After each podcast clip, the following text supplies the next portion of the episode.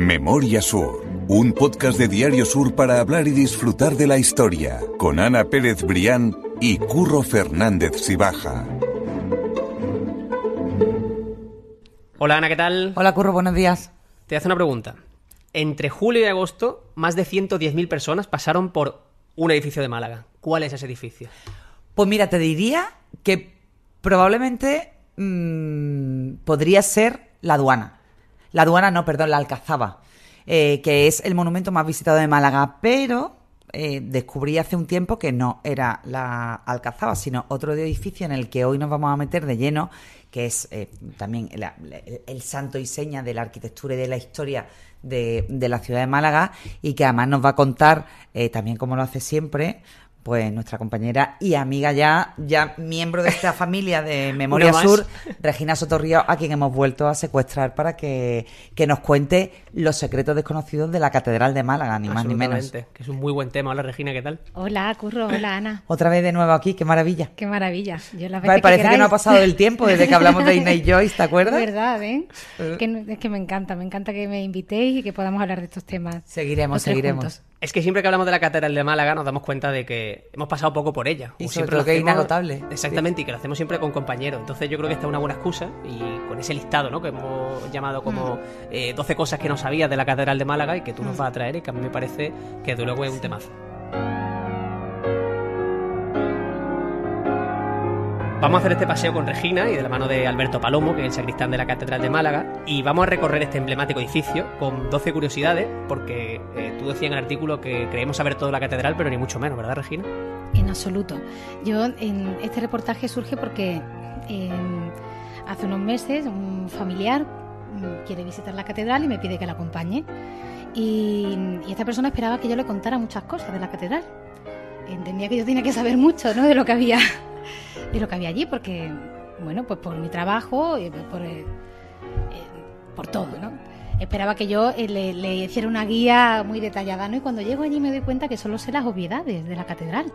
Y me fijo que los turistas van con audioguía, digo, estas personas salen de aquí y, y saben más, más, que nosotros, más de la catedral que yo.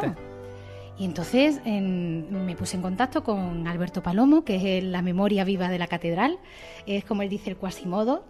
De, Qué bueno, me encanta catedral. esa definición. Sí, sí. sí es, es, un hombre fantástico porque es el sacristán de la catedral, sabe toda la historia, pero además te la cuenta en, de una manera de, absolutamente didáctica. A mí me ha contado sí. también cosas de la catedral y, y, y te quedas así embobada escuchando porque qué bien lo cuenta. ¿eh? Sí, sí, eso es súper importante porque cuando te cuentan cosas así históricas, pues depende mucho, ¿no? De la forma en la que supuesto. te lo digan y, y, este hombre lo hace, además porque se le nota que, que vive la catedral, ¿no? Que eh, lleva allí pues más de 30 años trabajando en mm. su vida.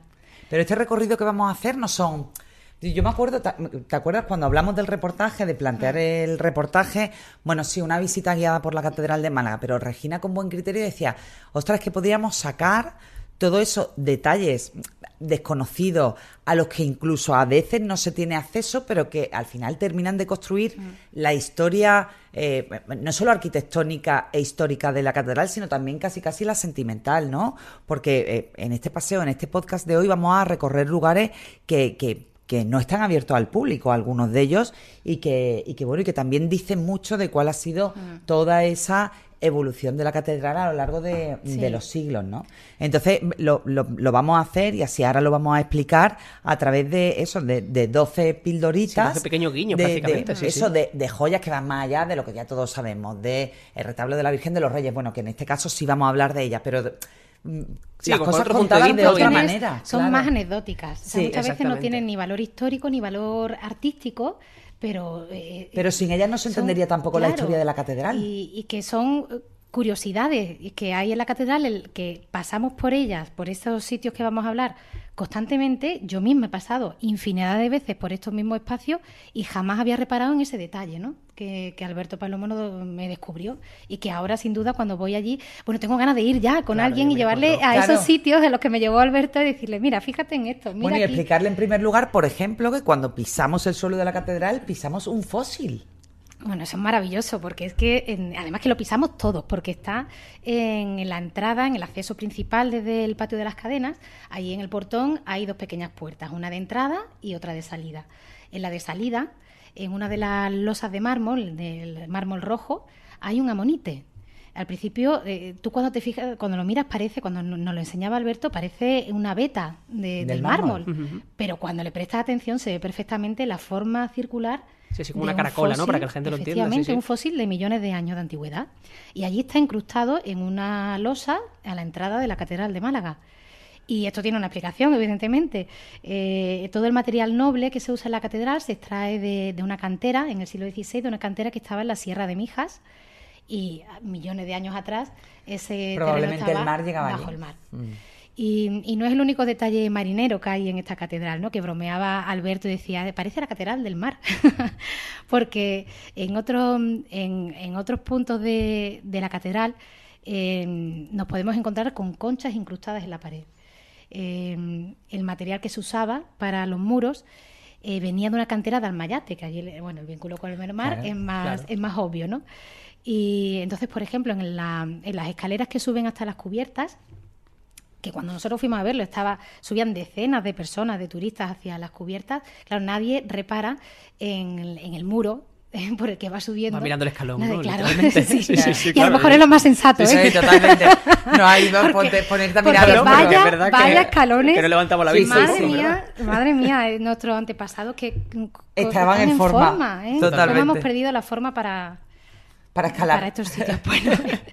entonces, eh, si te, en la parte del muro en la que el acabado mm, eh, se ha perdido un poco, asoman eh, conchas enteras en el mar. Me parece maravilloso. sí, sí, sí. Toda esta imagen, bueno, todo lo que estamos hablando tiene por supuesto su, su imagen. Y su, su, imagen y su explicación, porque no se tienes que hacer un ejercicio de de intuición y de explicación muy como muy profundo para decir, bueno, es que probablemente esta piedra estaría mm, se extrajo de una lo, primero que se te puede ocurrir, bueno, alguien, bueno, ha, puesto ahí una concha y se ha quedado, ¿no? Y, y entonces es que la, explicación es absolutamente fascinante. Es una maravilla.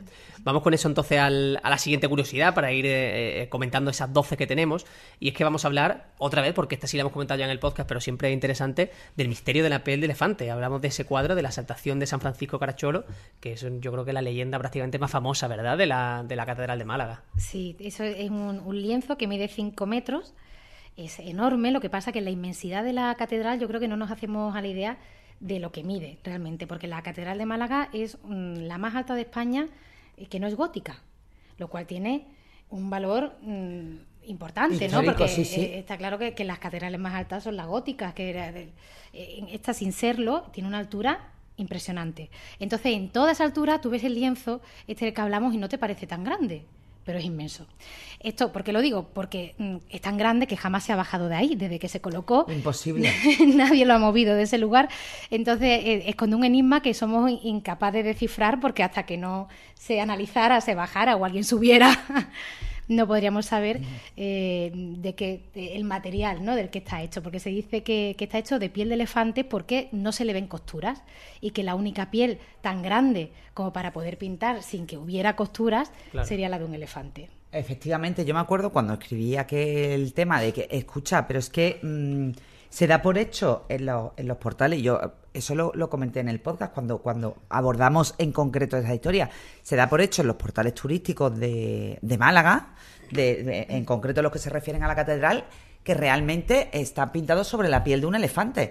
y entonces, claro, el reclamo para el guiri que entra en la Catedral de Málaga es que se le dice, oye, mira, que es que el cuadro redondo que está en la puerta de detrás del coro, ¿no? En, línea, o sea, con el, con el coro y el altar mayor, eh, realmente ese cuadro ovalado que, que que resulta impresionante, a pesar de que las dimensiones se pierden un poco entre tanta grandeza, está realmente pintado con la piel de un elefante. Entonces, yo me acuerdo que hablaba con Alberto y decía, es que no es raro el, el guiri, el extranjero, el, eh, que viene a la catedral y lo primero que pregunta es por el cuadro de la piel del elefante. Dice, eso ha sido imposible bajarlo. Dice, una vez sí que se hicieron una, una especie de, de, pequeña restauración en aquella zona de rehabilitación, de limpieza, en aquella zona de la catedral de Málaga y metieron una especie de, de torito con una, con una grúa para acercarse, nada más para acercarse al cuadro y ver que estaba bien conservado.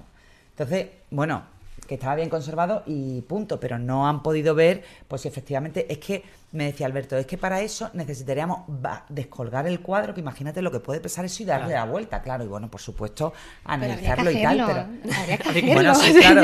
Bueno, antes, encantaría yo, que- antes yo creo que habría que hacer como Bueno, unas vale, cuantas cosas, más en la catedral. Pero- ¿no? Pero vamos a empezar esto, por ¿no? el Me tejado. parece, bueno, un- Vamos a empezar la casa por el tejado y nunca mejor dicho, vamos a hacerle el tejado a la catedral que no lo tiene y cuando deje de mojarse, que muchas veces además se moja ese cuadro en concreto, pues ya Pues ya bajaremos bajamos el cuadro, la piel venga. del elefante que probablemente ni tú ni yo estemos ya por aquí haciendo podcast y veamos si, si efectivamente... eh, pero con, con ese cuadro hay muchísima leyenda.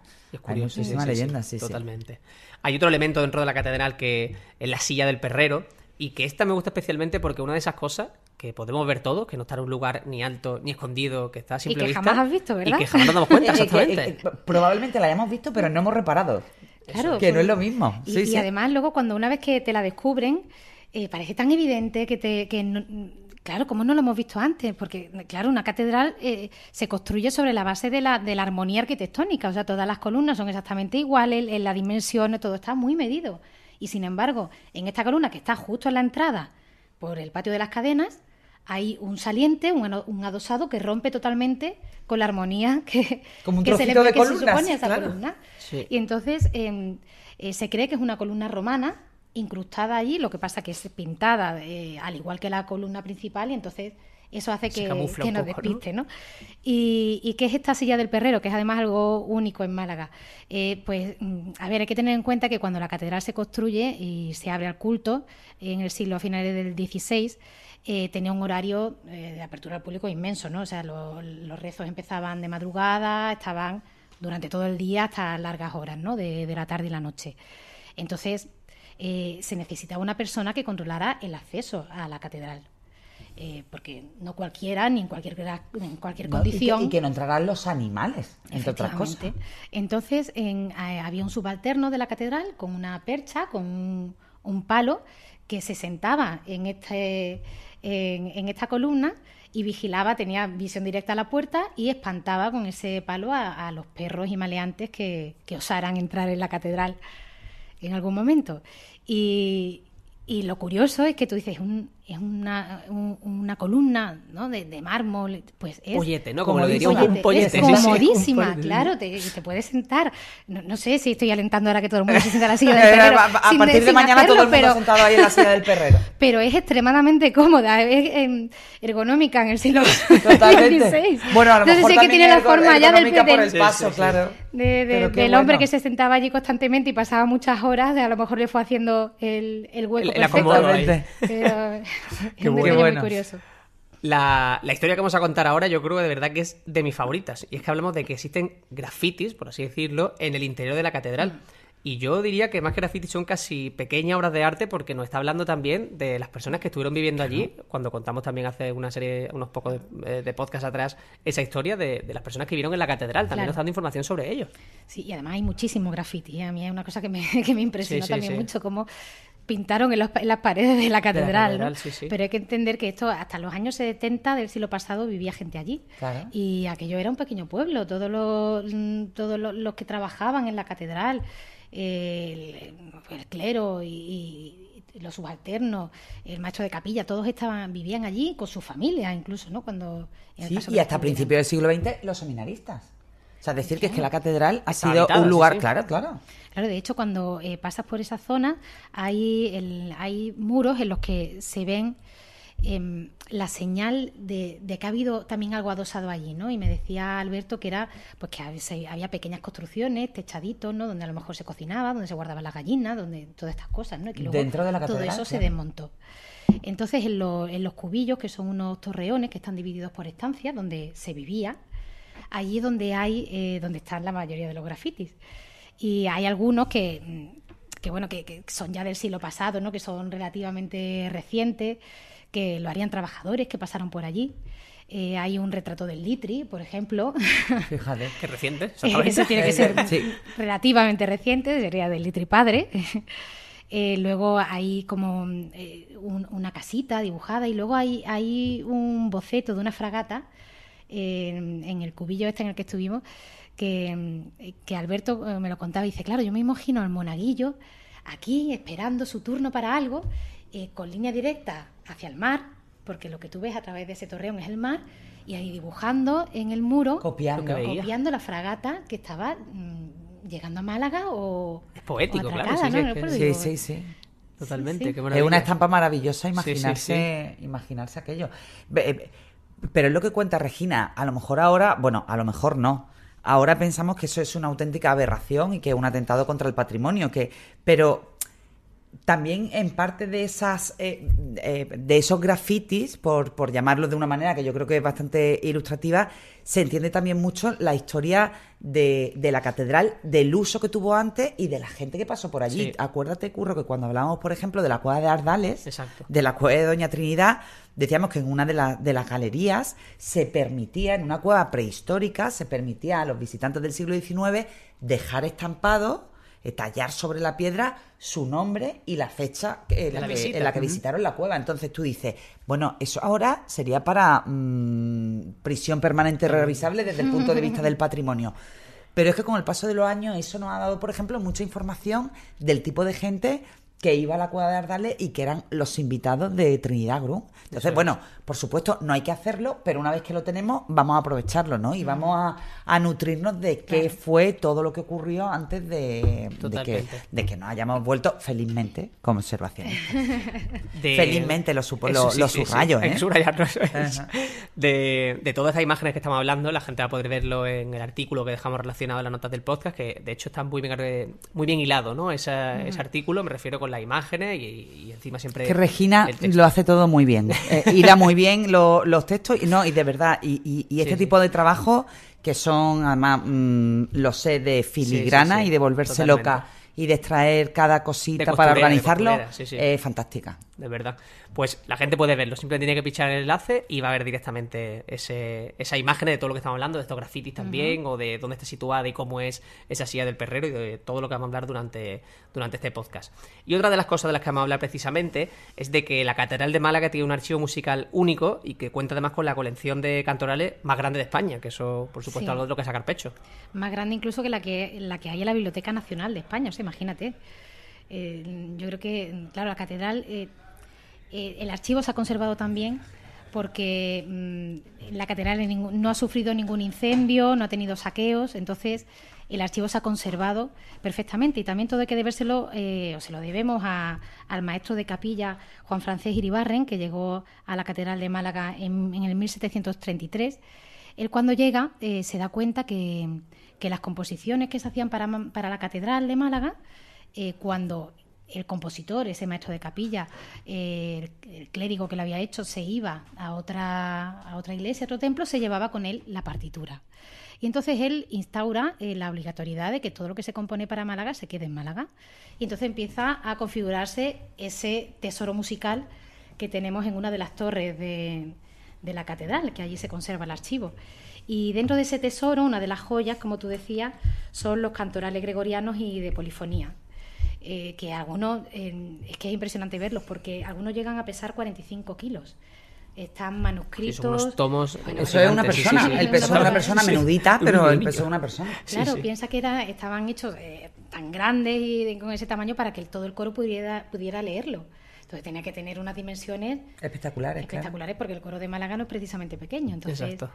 Eh, tenía que estar hecho en proporción para que llegara a todos. Ahora nos detendremos también en ese coro, pero antes vamos a contar una cosa que yo creo que a mucha gente le va a impresionar. Primero, decir que el relojero de la Puerta del Sol eh, también eh, fue el relojero de, de parte del Big Ben, pero también además esa misma persona dejó su sello en Málaga, que eso es algo que yo creo que a la gente le va, le va a llamar la atención. Sí, y ahí está en una de las capillas, se expone la maquinaria de- del reloj original de, la catedral, que ya evidentemente se ha sustituido por otro más moderno. Y mm, es un, un ingenio que fue construido en Londres en 1868 y lo donó la familia Larios, como tantas otras cosas, a la catedral y lleva la firma de J.R. Losada. Claro, a lo mejor ahora no, sabemos muy bien quién era, no, no, la gente no lo ubica, pero era el relojero español más famoso de su tiempo. Este hombre, como tú bien dices, hizo el reloj de la Puerta del Sol y terminó el reloj de, de la famosa Torre de Londres, del Big Ben, eh, cuando el anterior relojero falleció. Este, Es que lo imagínate decimos, tú la sí, sí, importancia. es que le estamos hablando por eso de muchas curiosidades Sí, de lo que decía Regina, que al final vamos y Era, sería el, Messi de los relojes, porque de- Claro. para, para desplazarse a Londres. Dice Regina que fue una donación, efectivamente, de la familia Lario, en concreto, bueno, de un personaje del que no hablamos mucho, porque se dice que fue el menos brillante de los, de los hermanos, ¿no? Que era Juan eh, Lario y Herrero. Dicen que fue él el que lo donó, hermano de Martín Lario y Herrero, primer marqués de, de Lario, el que vino. Eh, ¿Os acordáis cuando estábamos hablando del árbol genealógico, eh, de cómo se distribuyeron por Cádiz, Gibraltar y Málaga? Bueno, pues Juan, eh, que se estableció aquí en Málaga con el primer hermano del Valle de Camero, bueno, pues eh, finalmente fue el que hizo muchísima obra social, muchísima filantropía eh, con los grandes edificios de Málaga y uno de los, afortunadamente, de los legados que nos queda es el reloj de la, de la catedral. Entender Una también pieza- eso que... Una pieza de museo. Que Eso es, eso es. Una joya. que cuando hablamos de eso, de esa familia eh, grande de la Málaga del siglo XIX, eh, lo son también por este tipo de cosas, ¿no? Por ese Hombre, patrimonio que dejan, en definitiva. indudablemente. Totalmente. Otra historia que me ha llamado mucho la atención es entender o ver la catedral como una mitad de catedral y mitad fortaleza, eh, con Sí. trancas de madera, con gárgolas que simulan la figura de un cañón. Cuéntanos eso porque es una maravilla. Eh, eh, hay que pensar que en el siglo XVI, cuando se construye la catedral, pues mm, ¿Estaba casi en el mar? Claro, estaba en el mar y aparte que en una época muy convulsa en la historia de España, ¿no? España se acaba de convertir o se había convertido un siglo antes en un imperio y estaba eh, eh, tenía varios frentes abiertos. Eh, o sea, es el siglo de los descubrimientos, cuando eh, España tiene pues guerras en distintas partes de- del mundo. Y entonces, eh, cuando se construye esta catedral, se concibe también como una fortaleza. Eh, como dice, está, estaba a pie de, de que mar, no muy existía, cerca por, del mar. por supuesto, no existía toda la franja de terreno que hoy en día eh, conocemos. Todo eso es muy, muy, muy, muy posterior Claro. del siglo XX, de principios del siglo XX, finales del XIX. Entonces, lo que el ingenio que se les ocurre eh, a, a los constructores es que las gárgolas, que normalmente tienen esa figura, eh, tienen esa forma de eh, pues una imagen de animales o figuras Sí. grotescas, ¿no? Que con la intención de mostrar al fiel, bueno, el mal está, el mal está ahí fuera, aquí dentro está el bien, ¿no? Eh, en este caso, a- adoptan la forma de cañones, solo los que miran hacia el mar, hacia eh, la zona de cortina del muelle. Entonces, de tal forma que el barco que llegara a Málaga con malas intenciones, Claro que lo pues, primero que eh, veía pudiera despistarle, le podía Claro. despistar de alguna manera esos cañones apuntando Totalmente. hacia el mar. Eh, no es el único detalle de seguridad eh, de, de eso, de ese siglo XVI que, que hay en la catedral. Y es que en la sacristía, que es donde, bueno, donde se guardan las joyas ¿no? de, de los oficios y todas las reliquias, eh, hay, en- cuando cierras la puerta, eh, a mano derecha hay una, una argolla que si tiras extiendes una, una viga de madera de unas dimensiones. Un cerrojo enorme Sí, de tres metros, sí. Claro, es. La tranca eh, de, de la De la catedral. Era lo que cuando se colocaba, trancaba la puerta, tú te refugiabas dentro y ahí no podía entrar nadie.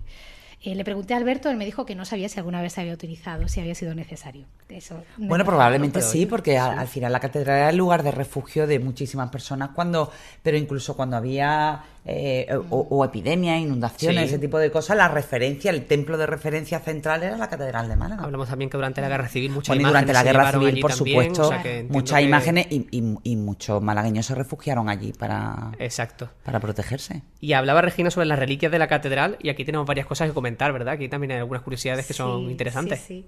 Es muy curioso porque, claro, hubo una época en la que el valor de una iglesia pues se medía en cierta forma por el valor de las reliquias que tenía, ¿no? Y cuantas más reliquias mejor, eh, porque se usaban para los oficios.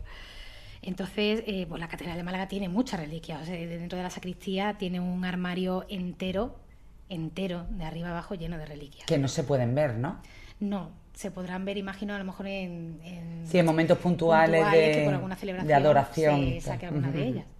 Eh, yo creo que bueno, la, de las más, eh, la más importante quizás sea el, el brazo de San Sebastián, que estaba en poder de los jesuitas de Málaga hasta que le expulsaron de España, le expulsó de España Carlos III en el 1767 y en ese momento la catedral se hizo con, con lo que los jesuitas dejaron aquí, Dejaron entre ellos sí. esta reliquia.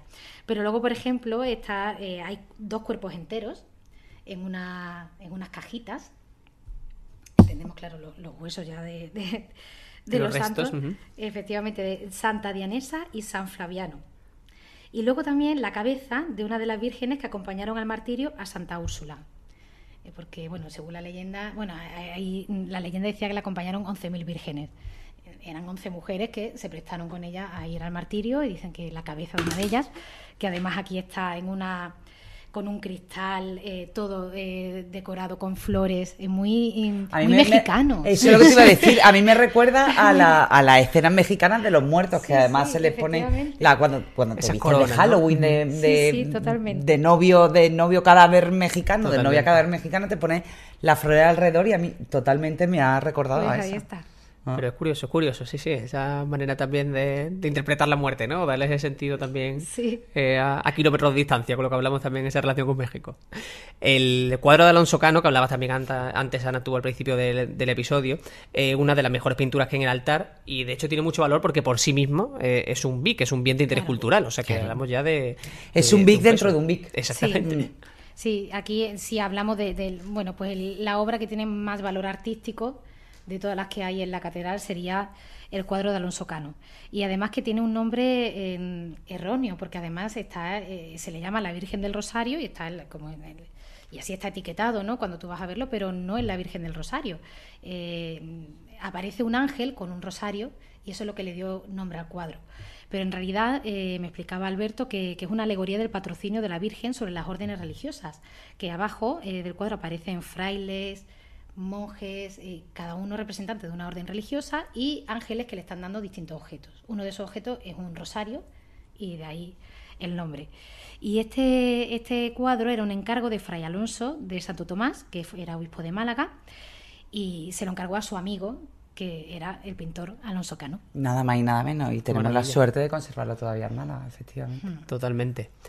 Eh, vamos a hablar ahora sobre un tema que ya hemos hablado anteriormente, pero que a mí me parece muy, muy llamativo, y es que dentro del órgano de, la catedral, que ya de por sí tiene peso suficiente histórico y, un valor muy, muy importante, hay una culebra que te indica la presión, Eso es digamos. es muy curiosa y la imagen de verdad invita a la gente a que se meta en el enlace para verla porque es muy llamativo. Y además es que el órgano se sigue tocando hoy como se tocaba en el siglo XVII, cuando se eh, cuando se colocaron, en, que se construyeron en la catedral. Y la culebra sigue saliendo de su cubil cada vez que, se interpreta una pieza allí, ¿no? Porque esta culebra lo que indica es la presión del aire que entra en el órgano, porque así funciona.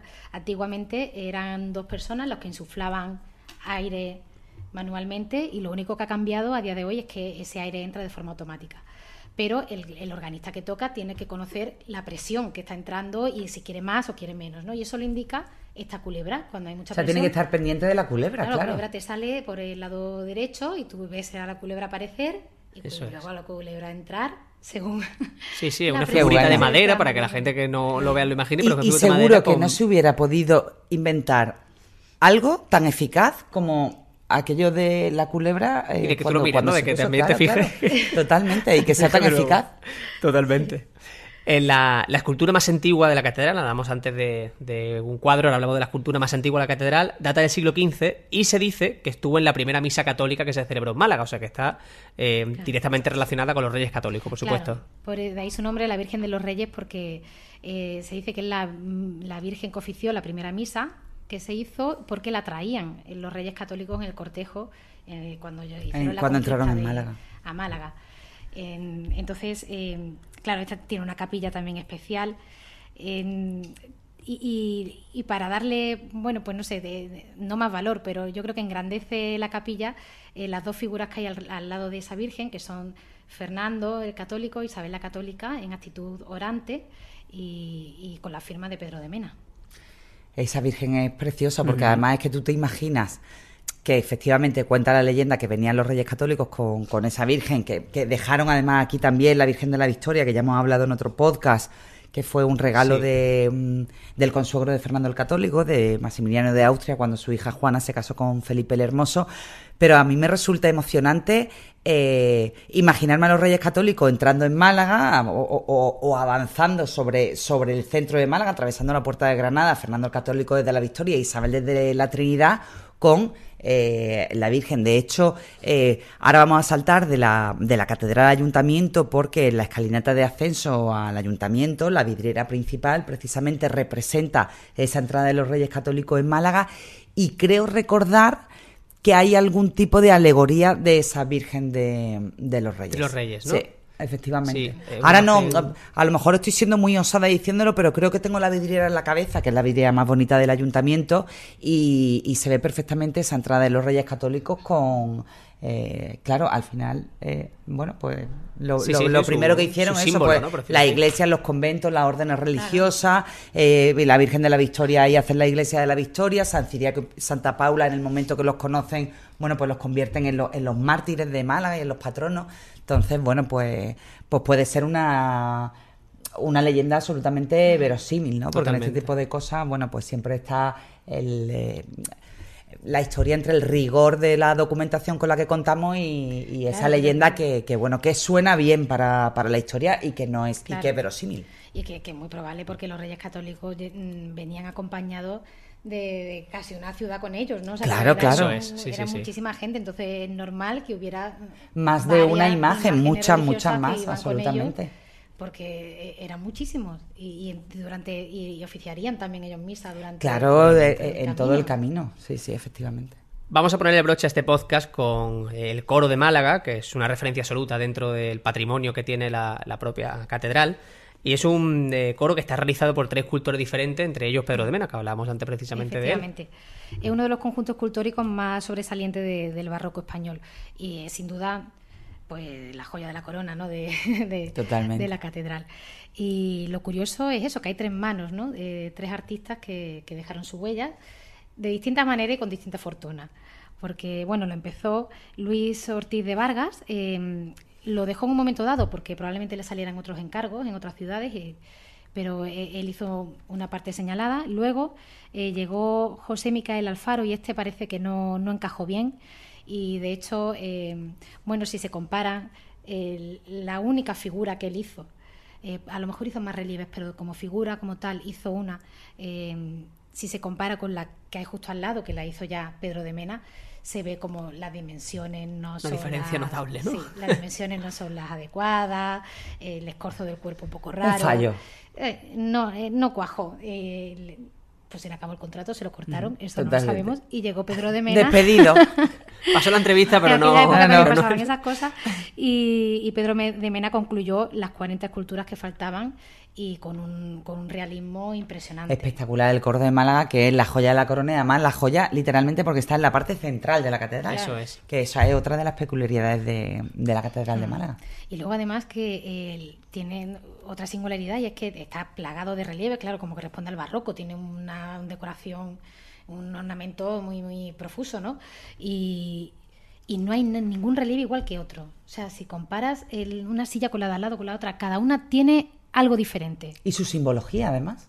Claro. Y cada uno su historia, que no son relieves escogidos al Eso azar. merece otro sí. reportaje. Mm. Pues mira, oye, Bueno, de cada Regina, uno de los detalles otro de- reportaje y otro podcast de Memoria Sur porque la vamos ya a adoptar como una más del clan, ¿eh? Absolutamente. Si tú te dejas, adoptada. Yo me dejo lo que queráis.